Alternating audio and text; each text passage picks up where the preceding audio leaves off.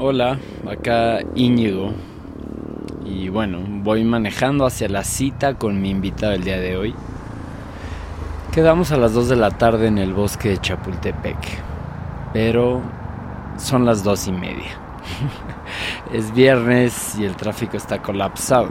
Eso no es para nada una novedad, pero en mi defensa es la Semana del Arte en la Ciudad de México y la San Miguel Chapultepec, donde estoy actualmente, es un hot spot. A mi alrededor hay decenas de personas vestidas con sus mejores outfits, deambulando entre galería y galería. Ricardo, quien es mi invitado el día de hoy, me acaba de marcar para preguntar dónde estoy. Y como justamente ya se cansó de esperar, ha decidido venirme a encontrar entre el tráfico para guiarme a un estacionamiento. Esta es su colonia y la conoce bien. Así que me pondré en sus manos y mientras tanto me pondré a grabar. Si esta se puede a la izquierda, date aquí a la izquierda. Este lugar está súper lindo, tiene muy buen pan, es mamable. Eh, ¿Y si me ahí quedo no aquí? cabes, güey. ¿No? No. ¿Seguro? Hey. Aquí sí cabes. Aquí funciona, ¿no? Sí, yo no le veo pedo. Aquí no hay parquímetro, güey. Qué paz, digo. Yo estoy a favor de los parquímetros. Hemos logrado estacionarnos y vamos a pie hacia el bosque de Chapultepec.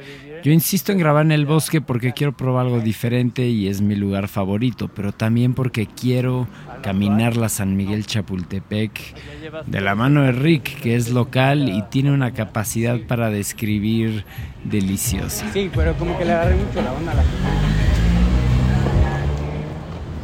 Bueno, jefe, ¿Qué significa agarrarle la onda a la colonia? es una buena pregunta. O sea, supongo que agarrarle la onda es como que hayas encontrado como tu lugar en los ritmos y patrones de la colonia. Es encontrar tu lugar en los ritmos y patrones de la colonia. Entonces, los fines de semana no está muy llena. Me gusta que hay cafecitos, pero que no hay bares. Me gusta que hay dos restaurantes, porque si no se convertiría en como un poco en la condesa. Está muy llena y muy ruidosa y un poco. Vamos para allá. No, la San Miguel no es la condesa, es mucho más tranquila, por lo que me dice Rick. Mientras seguimos nuestro camino hacia el bosque, me enseña dónde compra el pan, Soy como por un aguacate y un tomate. dónde compra un aguacate y un tomate, Rosa mexicana. y yo me siento cada vez más como turista en mi propia ciudad. Ese es el otro gran plus de la San Miguel. El otro gran plus se refiere, por supuesto, al bosque de Chapultepec. Lástima que en medio está constituyentes, pinche constituyentes. Y al revés, es la peor. Es culerísima. Nada más fíjense, y esto no es broma, nada más fíjense cómo cambia el audio cuando pasamos de constituyentes al bosque. El cambio es instantáneo. Como si lo hubiera mandado a hacer al paso del último tráiler, entra el sonido de unas bicicletas.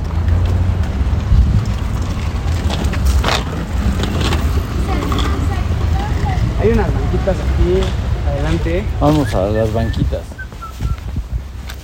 Poco a poco, silencio.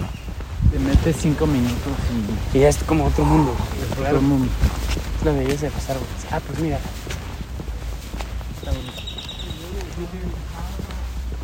Y así por fin encontramos una banquita donde pudimos sentarnos y comenzar a grabar de manera formal, al menos, esta conversación que tiene de todo, donde nos fuimos desde Leo Messi, Cristiano Ronaldo, a la inteligencia artificial, a repasar algunos de sus libros favoritos, sus técnicas favoritas para entrevistar, entre otras muchas diversas y tripeosas cosas. Te dejo con Ricardo López Cordero, una de mis mentes favoritas con quien tripear en el mundo, y a quien dejaré que se introduzca a él mismo.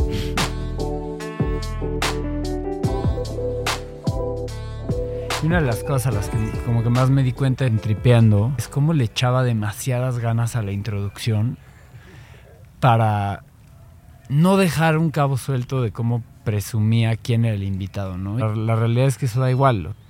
como que no deberías de variar tu táctica de contenido dependiendo quién, quién estás entrevistando, sino enfocarte mucho más en, el- en la conversación. Pues es que a todos nos ha pasado, ¿no? O sea, como we can coin a term, nos podemos inventar algo que es como el el LinkedIn itis, güey, que quieres, o sea, como validar tu decisión de haber invitado a X o, o Y persona diciendo como es que ganó estos premios y estudió en tal lugar y es y, y- lo entiendo desde un punto de vista, pues sí tienes que explicar por qué invitaste a una persona.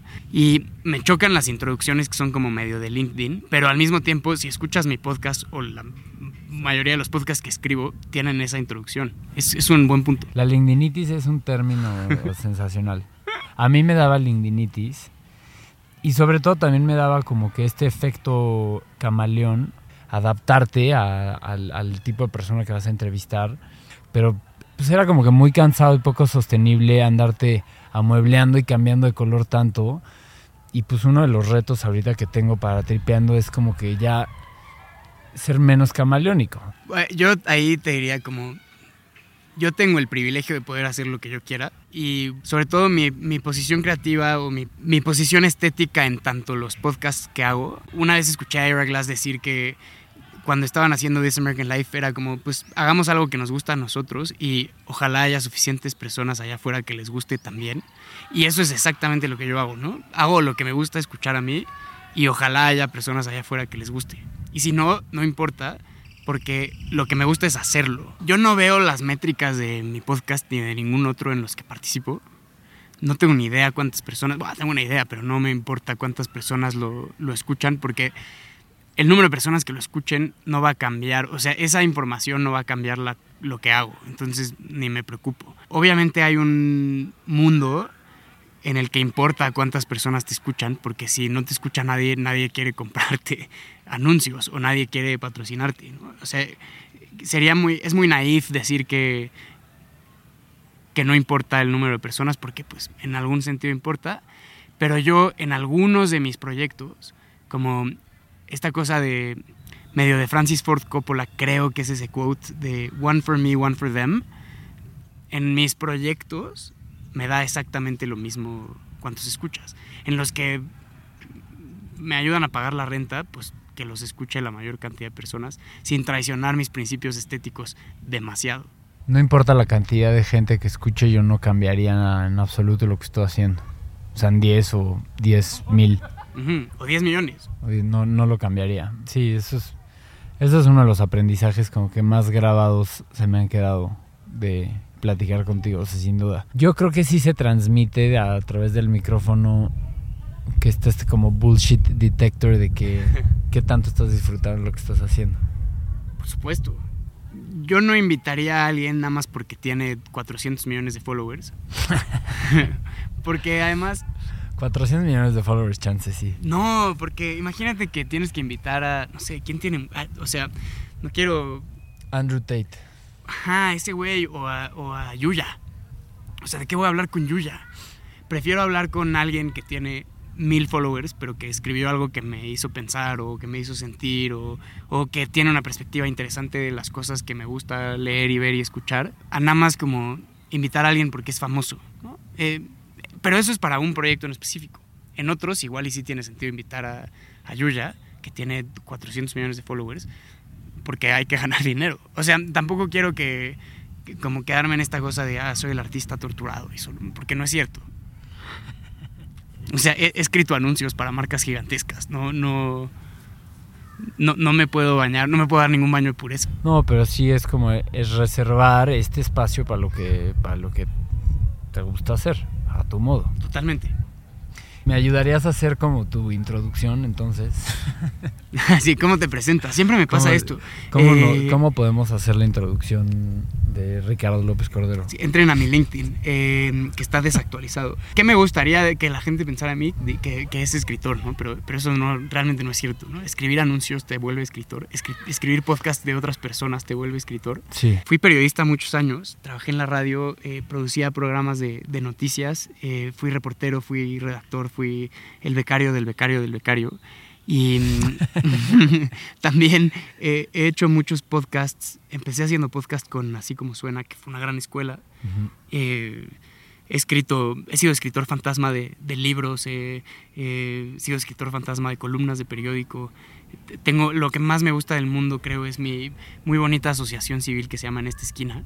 Eh, cuando no sé qué decir, me presento como director ejecutivo de En esta esquina, que es una, una plataforma de, de debates en la que tratamos de demostrar, debatiendo, que el desacuerdo es normal en las sociedades democráticas y que no pasa nada si tenemos opiniones distintas todavía nos podemos sentar alrededor de una mesa y una cerveza y tener una conversación airada, divertida, igual y hasta calorada. Y eso lo hacemos eh, www.enestesquina.org. Es gratis, vayan, disfruten con nosotros de, de la sangre que da vida al cuerpo democrático. Y una cosa muy valiosa que tiene esta esquina también, aparte de como el dar este entendimiento a la diferencia de opinión sana y productiva, también como al invitarte a cambiar de opinión. Sí, eso me gusta mucho. O sea, el formato es un formato totalmente copiado, como se darán cuenta si escuchan toda esta conversación, todo lo que hago es copia de algo más. Em, eso, eso, eso es, es, inevitable, creo. Pero el formato es copiado de eh, la vieja tradición de debates de las, de las universidades inglesas, sobre todo como del Oxford Union, que es del, creo debe ser la sociedad de debates más vieja del mundo, y de un proyecto como actualizado que se llama Intelligence Squared, que nosotros tropicalizamos a México y cada evento es proponer una línea, ¿no? Eh, el neoliberalismo le falló a México o Estados Unidos va a ganar un mundial de fútbol antes que México o eh, para salvarnos del cambio climático tenemos que abandonar el capitalismo y tenemos a dos personas que debaten a favor y dos personas que debaten en contra. Entonces, cuando uno va al evento, llegando, normalmente lo recibo yo porque nada más somos cuatro personas, eh, les pregunto si están a favor, en contra o indecisos, votan a favor, en contra o indecisos, y después de escuchar los argumentos, vuelven a votar y gana el debate la dupla de polemistas que haya convencido a más indecisos. ¿no? Entonces, la idea es Exacto. que activamente buscan que cambies de opinión. Y normalmente sucede, porque creamos un espacio en el que está bien no saber, está bien dudar, está bien eh, tener como un prejuicio y, y, y romperlo ahí en el altar de, de la democracia que, que, estamos tratando de construir, con estas metáforas medio gastadas. Sí, muy válida, muy válida como el como validar y normalizar la diferencia de opiniones, que no siempre se logra, no hay veces que gente del público y así como que se, se altera, pero es normal pero justo como el cambio de opinión y que el debate no lo gana quien tenga más apoyo, sino el que haya logrado cambiar más gente de opinión. Exactamente, exactamente así. Y está bien, o sea, lo que siempre decimos en, en esta esquina es que eh, vale la pena probar ser amigo de personas que piensan distinto a uno, ¿no? Es, es divertido, es emocionante. Es muy importante, creo, hablar con personas que piensan distinto a uno, hablar con personas que tienen una experiencia de vida distinta a la de uno, pero al mismo tiempo eso pasa por leer cosas diversas, escuchar cosas diversas, ver películas diversas, y me refiero a diversas como que no están escritas como por la copia calca de uno, ¿no? Uh -huh. Entonces, eh, tratar de... Si el viejo cliché de leer es pasar la tarde en la mente de alguien más, eh, tiene algo, o sea, es un cliché porque tiene algo de cierto, es buscar todas estas perspectivas que nos ayudan a entender la complejidad del mundo, ¿no? Y me estoy aburriendo a mí mismo con todas estas banalidades, no, pero, pero, creo que creo que tiene algo de sentido y, y, y, le tratamos de dar forma en, en esta esquina. Entonces sí, mi presentación es esa, eh, soy el director ejecutivo en esta esquina. Es la mejor introducción que hemos tenido, la mejor introducción que hemos tenido en Tripeando, pero bienvenido a Tripeando. Y ay, gracias Íñigo, es un lujo para mí estar en Tripeando porque he escuchado muchos episodios, soy muy fan, eh, además metido mi cuchara algunas veces, no siempre con las mejores opiniones, pero, pero es una maravilla que me invites a platicar. Rodeado de ardillas y a la sombra de un imponente agüehuete de cuatro aras. Yo los llamaría troncotes, porque mi, mi, mi vocabulario, mi vocabulario botánico es muy, es muy limitado, pero estamos justo en, en, la, en la sección del bosque donde están las ardillas suicidas, las amo, porque yo paso por este bosque en bici prácticamente todos los días. ¿Por qué ardillas suicidas? Porque ah, si vas en la bicicleta, se eh, cruzan, se cruzan no le, y no le tienen miedo a los humanos porque mucha gente les da de comer y pues son una como fauna característica de la ciudad, las ardillas suicidas y ¿qué más hay aquí? Ahí hay cuervos. Estamos justo en donde está el, el lago, donde está la casa de Juan José Arriola, o la casa del lago, y a las faldas del de, el cerro de Chapultepec, donde está la calca del castillo de Miramar, que es el castillo de Chapultepec. Muy buena descripción. Oye, regresando a este tema de en esta esquina de cómo en este propósito de pues intentar que la gente cambie de opinión y lo bonito que es eso. ¿Tú tienes alguna creencia que hayas como cambiado de opinión rotundamente que tengas presente? Sin, sin duda. Eh, yo, yo pasé de ser un eh, ateo militante eh, y, y, me gustaba, creo que esta se la robé a Christopher Hitchens, eh, me gustaba decir que no era ateo, que era antiteo, ¿no? que estaba en contra de la, de la idea de Dios, eh, que me parecía muy radical y muy, eh, muy rebelde, ¿no? Tener 20 años y era más chico, estudié yo en una escuela muy religiosa y entonces me gustaba eh, como provocar, ¿no? Entre comillas. Eh, y luego, más tarde, como que me relajé, cambié de opinión durísimo hace un par de años. Leí un libro de un historiador inglés que se llama Tom Holland, que se llama Dominium, Dominio en español. Debe haber una traducción, seguramente de anagrama, en la que hace una historia como condensada del cristianismo y propone a la idea del cristianismo como la idea más radical de toda la historia. Y el argumento en una línea es que antes de, sin importar si Jesús existió o no existió, si es real o no es real, sino como la, historia epistemológica del cristianismo, es que eh, antes de Jesús todo lo divino estaba reservado para los poderosos para los faraones, para los que tenían dinero, para los que tenían riquezas. Y los oprimidos y los olvidados eh, no tenían acceso a lo divino.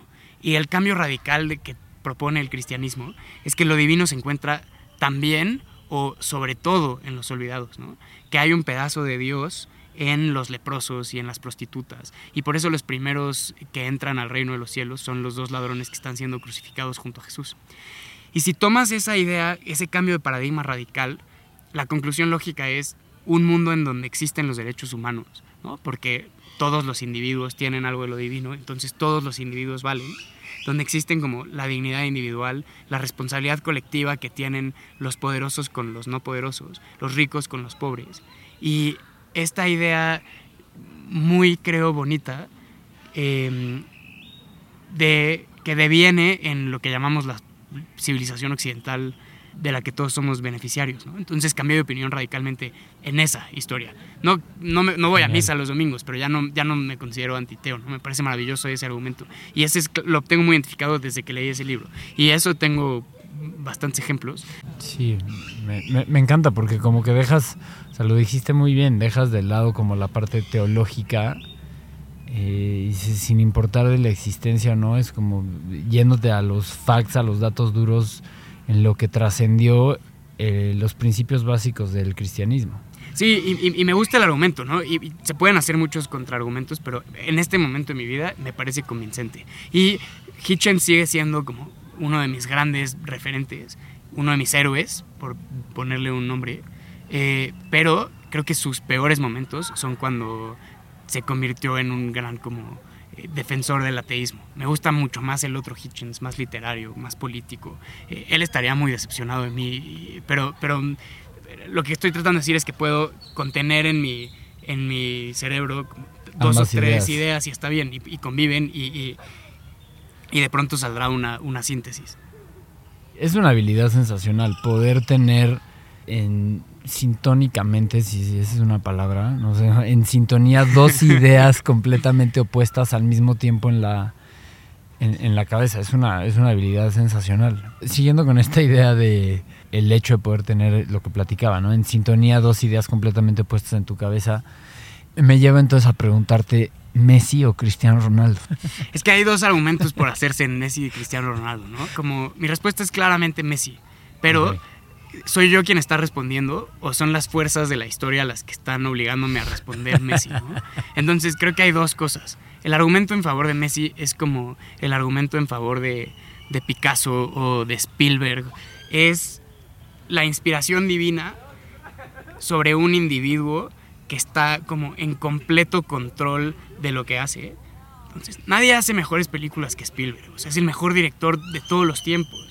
Eh, nadie pinta mejor que, Cara- que... No Caravaggio, estaba pensando en Velázquez, ¿no? Quería decir las meninas. No hay un mejor cuadro en la historia de la humanidad que las meninas, ¿no? El manejo que tiene la luz, cómo aparecen los reyes en el, en el Sí, sí. espejo de, reflejados y cómo aparece el otro, la figura iluminada. Y, y- y no hay nadie con la y- eh, originalidad y como la destreza y hasta el panache de Picasso. Y así hay muchísimos ejemplos. Ese es. Messi. Messi lo hace sin esfuerzo. Messi se sienta ahí, se amarra las agujetas y luego sale y mete cuatro goles que parece que no existen. O hace un pase a medio mundial como si tuviera ojos en, en- en la, En la nuca. en la nuca. Ese es como Messi, ¿no? Es como. eh, es como si no tuviera otra. O sea, he has no choice but to be great. Está Exacto. obligado a ser como es. Y Cristiano Ronaldo. eh, me parece que representa como el espíritu protestante del trabajo.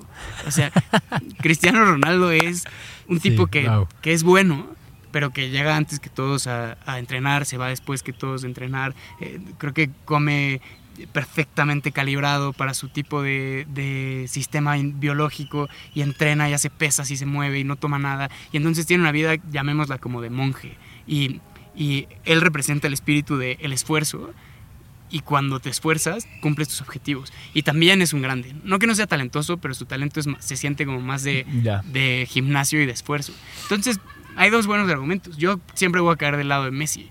O sea, mi- mis jugadores favoritos son los, los creativos, ¿no? Los que parece que se tomaron siete chelas ayer, pero son tan buenos que no pueden más que ser buenos. Como el Pony Ruiz. Como el Pony Ruiz o pienso en Pablo Aymar. o, estos, o sea, yo, yo prefiero mil veces, si estoy jugando lo que sea, prefiero mil veces hacer un túnel Que y ya, y- que claro, porque es, es, eh, hay que jugar para la grada, para, como pa- para sentirse libres y vivos, ¿no?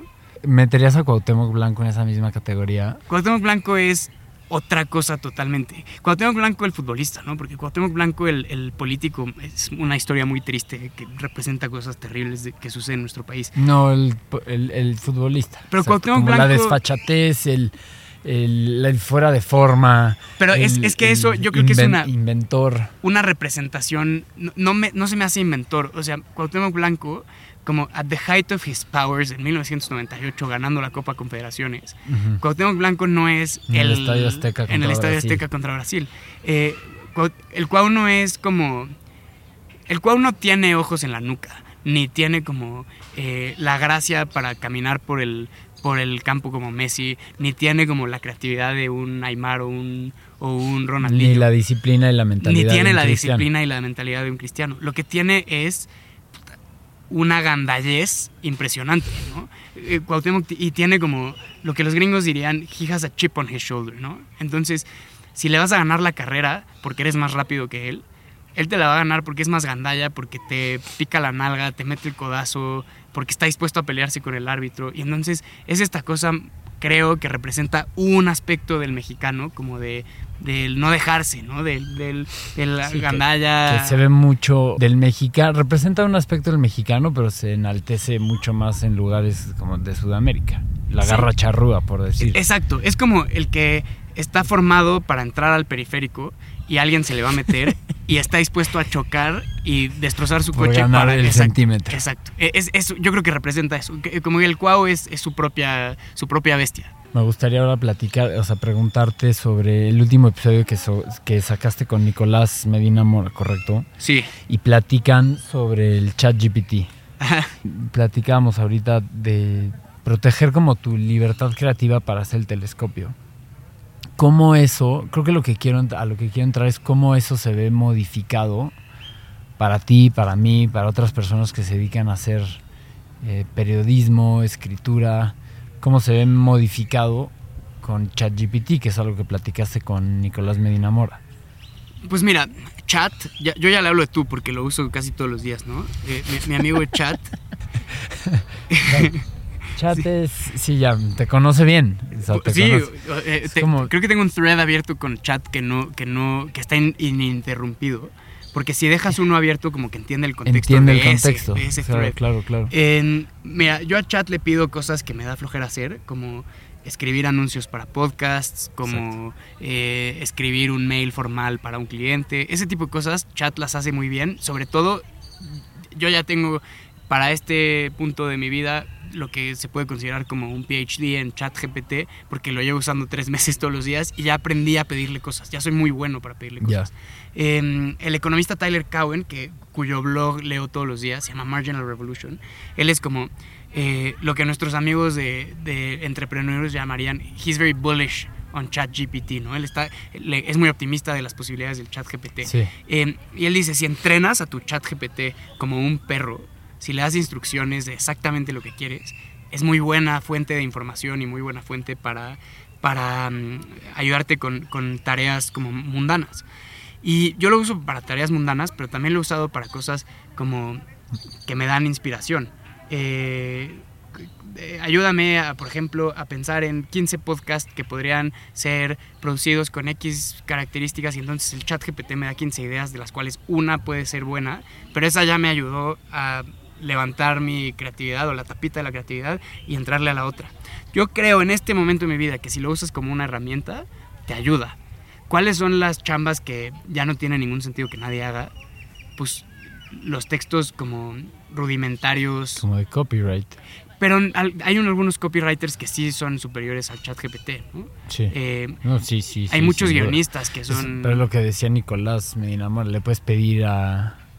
Lo platicabas en tu, en tu episodio y, y les recomiendo que lo vayan a escuchar porque lo, lo disectan mucho mejor que lo que yo lograré hacer, pero de pedirle a ChatGPT que te haga un, un poema eh, Ah, bueno, sobre el Moctezuma conociendo a Cortés al estilo Octavio Paz, o sea, va a tomar un proceso lógico muy complejo para lograrlo, pero nunca va a lograr O sea- llegar a esa originalidad, esa, eh, la espontaneidad o... Sí, o sea, el- el- a ver, si la pregunta es como práctica, pragmática, pues sí, el chat GPT te puede hacer resúmenes de libros, te puede dar recetas, te puede dar... El otro día le pedí un, un plan de... un mil plan de una semana para una dieta keto de 1200 calorías al día, ¿no? Y entonces te lo da y, y Y te funciona. da la lista del súper. Y te da la lista del súper. Todas esas cosas las hace bien.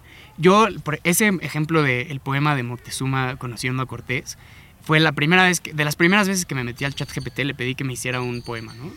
Y luego se lo pedí en inglés, le pedí hazlo al estilo de James Fenton y le costó trabajo porque no hay tantas cosas de James Fenton. Eh, lo hizo muy bien en el estilo de Oden, me escribió un soneto que estaba bien. eh, y luego en español también como que medio, medio unos poemas interesantes. El argumento de, de, de Nicolás, con el que creo que comulgo, es que Chat puede como hacer un facsímil de cómo escribían o cómo escriben ciertas personas, pero nunca será tan original como esas personas en su momento. ¿no? Exacto. Eh, entonces, creo que el- el- si uno usa chat como herramienta, eh, será muy... eh, puede ser muy bueno para, para la creatividad y puede ser muy bueno para la creación. Que esa es mi primera posición. Pero si uno lo, lo trata como sujeto, ahí es cuando se complica la cosa. O sea, si, si te crees de verdad que estás hablando como con una, entre comillas, inteligencia o conciencia, Con chat. con chat, exactamente, eh, pues te vas a llevar unas sorpresas como muy desafortunadas, porque no... Si le dices, escríbeme una canción, o hablé con un especialista que se llama Josep Puyol Gruart, ¿no? del Instituto de Investigación en Inteligencia Artificial de España.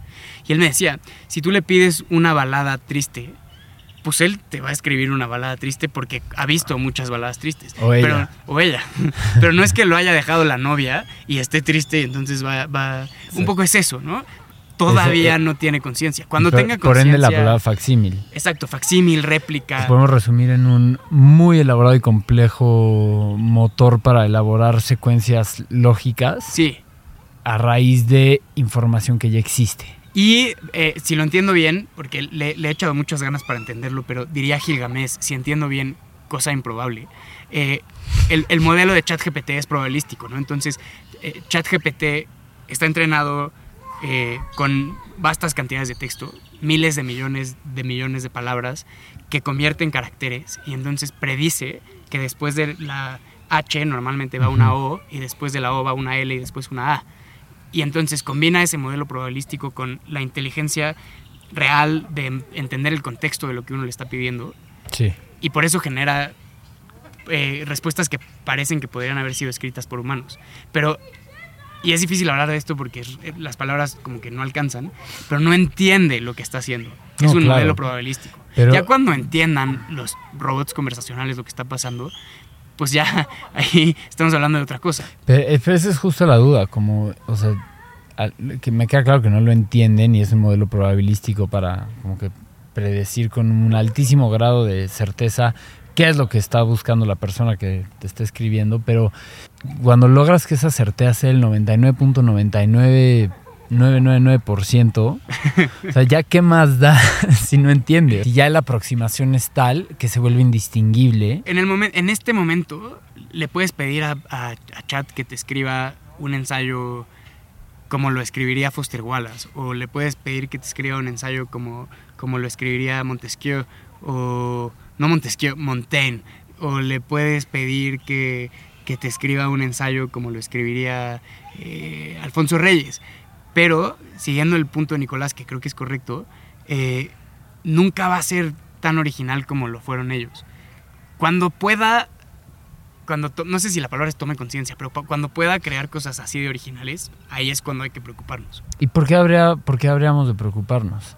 O sea, al suceder eso, la ya desigual sociedad hoy se agigantaría ese gap entre los ricos y los pobres, porque pues únicamente los que tienen la posibilidad de operar y desconectar, o sea, de entender y desconectar a dicha conciencia artificial, serían los que tengan pues el derecho a monetizarlo todo.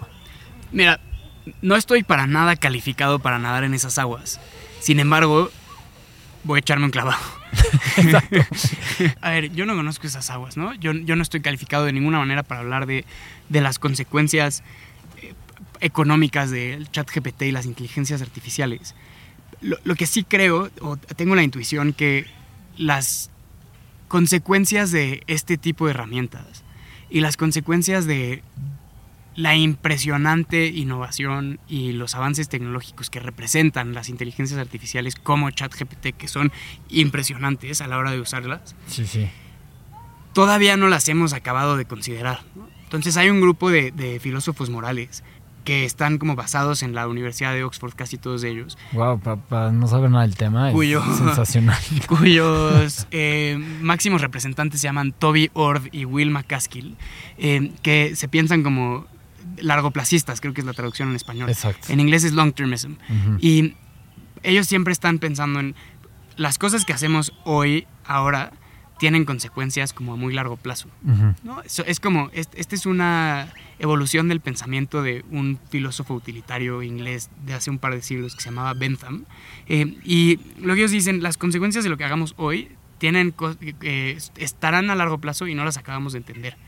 Entonces hay que ser muy cuidadosos con las cosas que estamos haciendo hoy. Esa es como la versión extrema de lo que estoy tratando de decir. Lo que estoy tratando de decir es, no sabemos muy bien qué es lo que va a pasar. Creo que hay que ser muy cuidadosos con este tipo de herramientas, en términos, no sé si económicos, sociales, democráticos, Sí. pero la única forma de saber lo que va a pasar es si seguimos adentrándonos.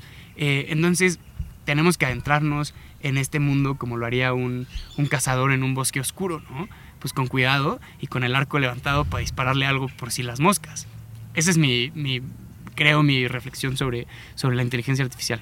Iré- seguiremos avanzando con cuidado, lo que sea que signifique. O sin cuidado, O sea, porque hay, hay un montón de incentivos eh, desalineados, dirían los economistas. Oh, sí. Eh, porque supongamos, por un momento, eh, que las inteligencias artificiales pueden, son como la llave que, que abre como la puerta del desarrollo para una economía o para un país o que le da una ventaja a una sociedad sobre otra. Entonces el incentivo para... Y al mismo tiempo puede ser que el país que desarrolle la inteligencia artificial más poderosa puede controlar a los demás, ¿no? En una onda como, como los países que tienen en 1950 una bomba atómica se convierten en los superpoderes. Eh, entonces todos los países tienen la- el incentivo de explorar, todas las compañías privadas tienen el incentivo Sí, de... la carrera, la máxima herramienta. Exacto. Y entonces en esa carrera no hay, o sea, no hay realísticamente, no hay un momento en el que todos nos podamos poner de acuerdo y decir, oigan, espérense, Sí, espérense, hay que... siéntense y hay que ver qué estamos haciendo. Entonces, pues ojalá nos vaya bien. Yo siempre soy optimista de la tecnología y del desarrollo tecnológico y de la innovación y la investigación y la ciencia. Ojalá no me tenga que comer mis palabras mientras me estoy en 15 años comiendo una sopa de ardilla aquí en, en el bosque de Chapultepec después de, eh, eh, de, la, de la no alineación de las inteligencias artificiales. ¿Qué has escuchado, leído de personas que admiras intelectualmente que, que sea una causa válida para, de preocupación a largo plazista? Tuve un, un ratito, tuve como seis meses como medio de obsesión con el long termism. Em, Eh, pero justo, pero justo por eso lo pregunto. Yo creo que estoy en esa faceta de, el- el- sobre todo el respeto a las generaciones futuras y a es que es una cosa muy bonita, ¿no? O sea, esta, esta cosa que, eh, que que no, es... no exist- no, yo creo que no existía antes. o- Ah, yo justo sea, iba a decir que no es muy nueva. Eh, o, O sea, piensa como- en, en- en esta, en esta frase que aparece siempre en las cuentas inspiradoras de Instagram, que dicen como, una sociedad es grande cuando los hombres plantan árboles en cuya sombra nunca podrán pasar el día. ¿no? Y entonces ese sentimiento que es muy cursi y que aparece como en los libros del Sanborns y, y en las tarjetas de. Hallmark, es básicamente esta idea de la cooperación entre generaciones, ¿no? Yo voy a construir esta cosa, esta institución, este edificio, este modelo, esta tecnología, lo que sea, que- no para mí, sino para, el- para la posteridad. Sí. O, o cuando las primeras reformas sociales alemanas, o cuando alguien decidió que íbamos a tener un parque maravilloso en el centro de la ciudad, como es el, el bosque de Chapultepec. Creo que la diferencia con los largoplacistas, Sí. que yo, yo los conocí porque hay un movimiento intelectual y también muy práctico que se llama el altruismo efectivo, ¿no? Effective altruism que dicen, si vas a dar dinero, si vas a donar a una causa, dónalo a la causa que tenga como el mejor valor por tu inversión, el mejor retorno de inversión, el mejor TIR. Eh, entonces, no le dones 100 dólares a- al bosque de Chapultepec, dólares, 100 dólares a esta es- organización específica que pone eh, que se gasta el 92 centavos de cada dólar en eh, poner eh, redes contra mosquitos en África y entonces lo calculamos que esa red está salvando X número de vidas. ¿no? Entonces lo cuantifican mucho, es muy como Silicon Valleyesco. Sí, Eh, sí. Y entonces dicen, hay que donar de la manera más efectiva posible. ¿Por qué? Porque la filosofía moral que está detrás del asunto es el utilitarianismo, utilitarianism, no sé cómo se traduce en español, Utilitarismo. utilitarismo, que le pone un valor positivo o negativo a todas las acciones. Eh, no estoy, otra vez, no estoy calificado para hablar de filosofía moral, eh, pero, Sí, sí. eh, eh, pero estoy echándome un clavado en, en estas aguas desconocidas. Y si de pronto te pones a pensar, ok, la consecuencia de eso es que las vidas, la tuya y la mía valen exactamente lo mismo que las de todas las otras personas que están vivas. Pero las personas que no están vivas todavía tienen el mismo valor que la nuestra o, de acuerdo con algunos pensadores, un valor potencial más alto. Entonces, eso los lleva al, al long termism, que es un movimiento filosófico bien interesante, que pide que la sociedad en general y los científicos y, y y los gobiernos y las personas nos preocupemos por lo que viene después, pero no después en 100 años, sino después en 10.000 años. ¿no? Sí. No sé si es el mismo. Tú ahorita citaste a a un McCaskill o no. Sí, Will McCaskill. Will McCaskill. Él tiene. Tiene un libro muy bonito que se llama What We Owe the Future. Ajá. Es- El, el What We Owe the Future tiene. No sé si es su fundación o no, pero tiene como el Give Well. Give Es, Well. es- es que eso, como el, el, el Effective Altruism lo fundan el McCaskill y Toby Ord y, y otros tantos. Eh, ay, sí. ¿Cómo se llama ese filósofo? Hay un filósofo que se llama Peter Singer que tiene unas cosas muy extremas que, que no debería... eh, eh, sacar a colación. Sí, pero, pero es muy es interesante, ¿no? Yo ya, ya como que ya me desencanté un poco con ellos, pero las ideas son, son fantásticas. Creo que es Peter Singer, si no, por favor, en edición corrígeme y pone una voz robótica que diga el nombre correcto del filósofo.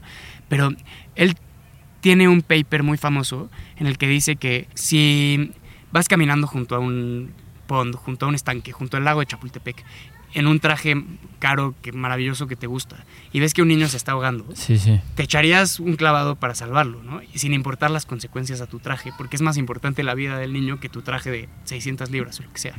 Y él dice, todos los días está sucediendo eso, ¿no? Hay personas en África y personas en América Latina que, no tienen que comer y nosotros tenemos como un surplus y tenemos que estar todo el tiempo tratando de, de mejorar nuestra, Sí. nuestra forma de dar. Y entonces la primera cosa es, estas personas dan el 10% de sus ingresos Sí. al GiveWell, que es un fondo eh, que se encarga de, de ir como a las, entre comillas, mejores causas. ¿no? Creo que hay un argumento bien grande de si son realmente las mejores causas. Y medirlo, o sea, mínimo intentan medirlo Exacto. para medir el impacto y cuantificarlo, ¿no? Eh, Pero, pero de pronto dices como, ok, ¿cómo se cuantifica como el bienestar de una persona o, o la bondad? Ellos lo hacen como de una forma muy excelista, ¿no? De pues, un dólar salva X número de vidas y ahí está. Sí, tienen es- ellos una medición que se llama el BSL, que es, por siglas en inglés, es el value, el valor de Value of Statistical Life. Exacto. O sea, el- el- o sea, ellos literalmente llegaron con un, o sea, es un muy, muy grande rango a decir cuánto vale una vida humana.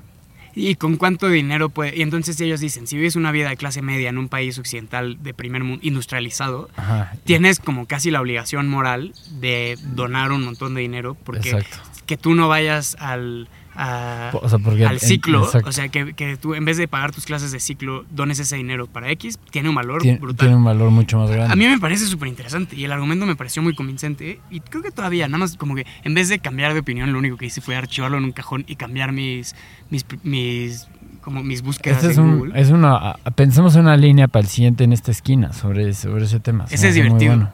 Tenemos uno sobre, sobre inteligencia artificial, pero eh, en puerta. Eh, pero leí el What We Owe the Future, que me pareció como brutal y maravilloso y, y- y muy divertido el argumento. Y escuché muchas de las entrevistas que dio el Will McCaskill eh, pues, con Tyler Cowen y con Ezra Klein. Y me parece que es un tipo muy interesante y muy brillante. Eh, Con, con- en The Knowledge Project también tiene una. Sí, como una que, buena- y además tuvo muchísimo boom Eco. mediático y mucho eco mediático. Y, y me, me parecen muy interesantes, nada más. se, te no hace, se siento- te hace un poco quizá utópico. Como sus. No sé, es que no sé cuál es la palabra que, o sea, se me hace como, de pronto como si... Naive. Como, como los, los caballos que tienen anteojeras para que no vean a los lados y que son, son como single-minded, nada más tienen Sí, un, sí. un- Se me hace un poco así, pero no porque yo haya, o sea, no porque yo tenga la capacidad de abstracción de criticarlo, sino porque he leído muchas críticas que me parecen como valiosas y válidas. Eh, entonces me, me interesa mucho el... Y también creo que tengo un sesgo gigantesco eh, en favor del largoplacismo, que me encanta la ciencia ficción. Entonces leer los libros como... Leer estos libros es como medio leer ciencia ficción, ¿no? aunque sea como ciencia ficción moral, y, y- y no sé si eso hace que me parezca más interesante de lo que realmente es. Sí, el otro día que fuimos a desayunar estabas. Tenías. eh, estabas leyendo a Isaac Asimov, me parece. Sí, este, eh, Foundation. está- estoy releyendo eh, la- nada más las tres, porque es muy clavado, siento leer todo Foundation. Entonces, como nada más la trilogía original, que es muy buena. Asimov es un maravilloso Es un escritor. maravilloso, maravilloso escritor. Muy adelantado, ¿no? A su, a su, o sea, qué visión para proyectar una imagen de futuro, digamos, acertada. Y no tanto como, o sea, yo, la parte que me gusta más de la ciencia ficción es como la exploración de, de las... De los límites de la humanidad. O sea, me gusta la ciencia ficción como por las aventuras, ¿no? O sea, como, ¿qué, qué podría ser más emocionante que un viaje entre, entre planetas? Pero como la lectura straussiana de por qué me gusta la ciencia ficción, creo que tiene que ver con, me gusta que es un espacio seguro para explorar posibilidades éticas y políticas, más que la parte tecnológica. Ok. ¿Cuál te gusta en específico? Ahor- Ahorita Para- estoy, estoy muy, muy, muy, muy clavado con... eh, bueno, me gustan mucho los cuentos de Ted Chiang, que escribió Arrival. No los conozco. Ah, Eh, es el de Arrival. Es el que escribió Arrival. Tiene unos cuentos muy, muy bonitos, muy, muy, muy interesantes. Pero estoy medio obsesionado con un libro que se llama, con una trilogía que se llama The Three Body Problem, que es de un escritor chino, se llama Cixin Liu. También lo platicas con Nicolás. Es que te digo que solo tengo como tres trucos. Soy como un perro entrenado. O sea, me- me- sé dar la vuelta, sé eh, hacerme el es- muerto. es, es fascinante. Platícanos un poco de Three Body Problem. Es, Ese libro es, es una trilogía muy, muy impresionante. muy eh, densa. Suena medio densa. Les voy a contar mi truco. Mi truco es que leo el blog de Tyler Cowen todos los días religiosamente, escucho su podcast y entonces está lleno de ideas y de cosas interesantes. Y entonces Tyler Cowen eh, dice, este libro es muy bueno, es una obra maestra y entonces yo inmediatamente lo compro y lo leo. Eh, le creo ciegamente porque nunca me ha fallado. Eh, y me pasó con Nausgard y ahora me pasó con Cixin Liu.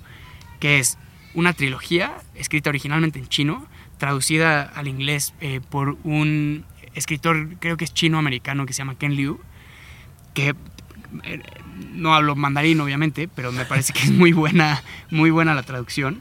Eh, pero básicamente es una historia de ciencia ficción que comienza en 1960 y algo, durante la Revolución Cultural en China, y termina 18 millones de años después. Ok. Eh, y es formalmente muy interesante porque cuenta la historia ¿A de qué la te refieres humanidad. con formalmente? O sea, en la forma, en, en la en- forma. en la forma en la que está Claro. contada. O sea, eh, porque es la historia, cuenta la historia en, de, de la humanidad desde 1960 y pico, que es la Revolución Cultural China, en donde eh, bajo las instrucciones y órdenes de Mao, eh, los estudiantes de un profesor, eh, no me acuerdo si lo, lo humillan y lo matan, o solo lo matan, o solo lo humillan, pero le hacen algo malo.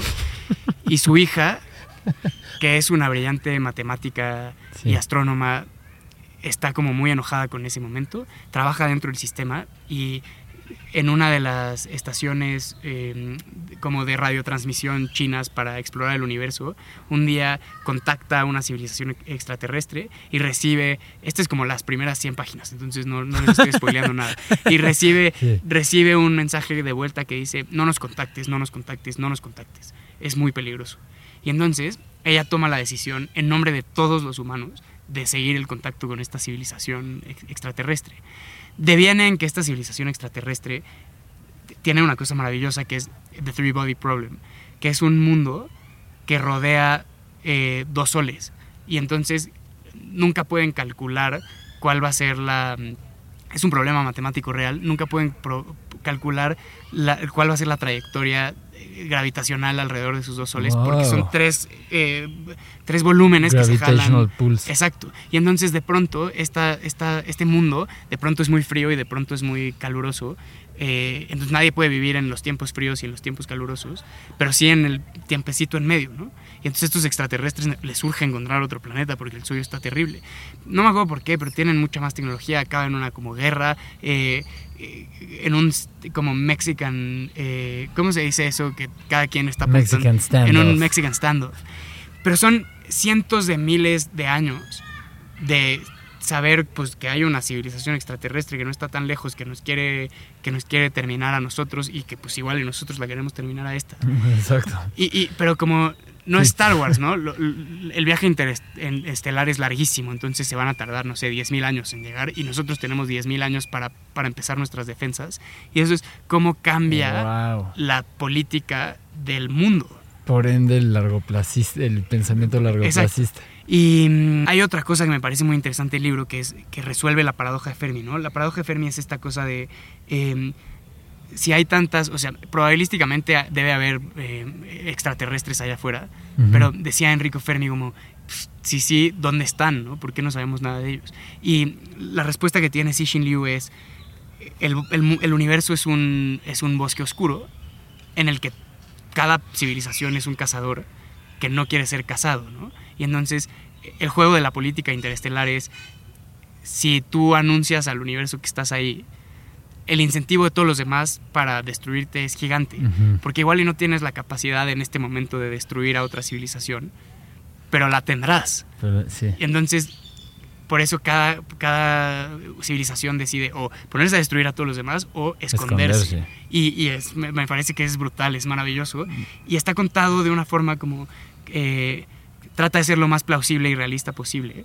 Y explora las consecuencias de un mundo en el que sucede esto, ¿no? Y entonces hay estrategias para combatir a los, a los alienígenas, hay estrategias para buscar como fundar una civilización nueva, hay estrategias, eh, hay problemas políticos mundiales. Me parece glorioso y estoy obsesionado con ese y lo he regalado, regalado un montón. The Fermi Paradox. No, The Three Body Problem. Sí, la paradoja de Fermi.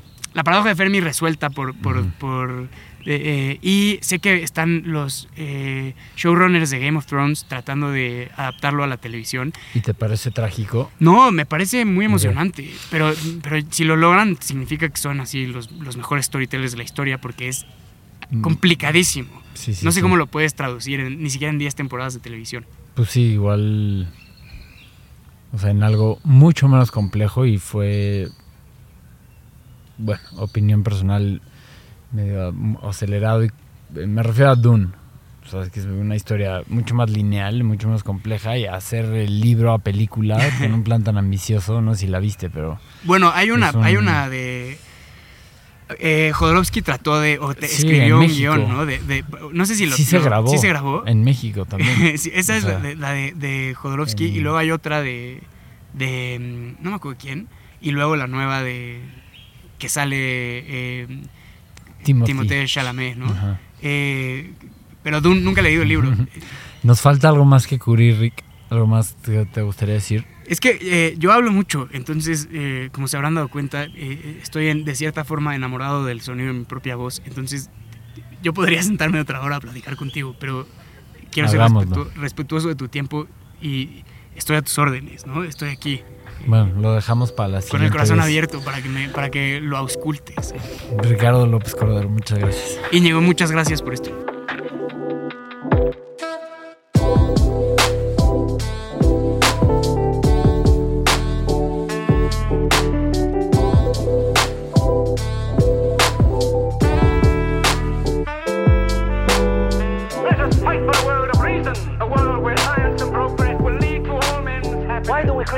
Imagination? I have my mind. The mind needs books like a sword needs a whetstone.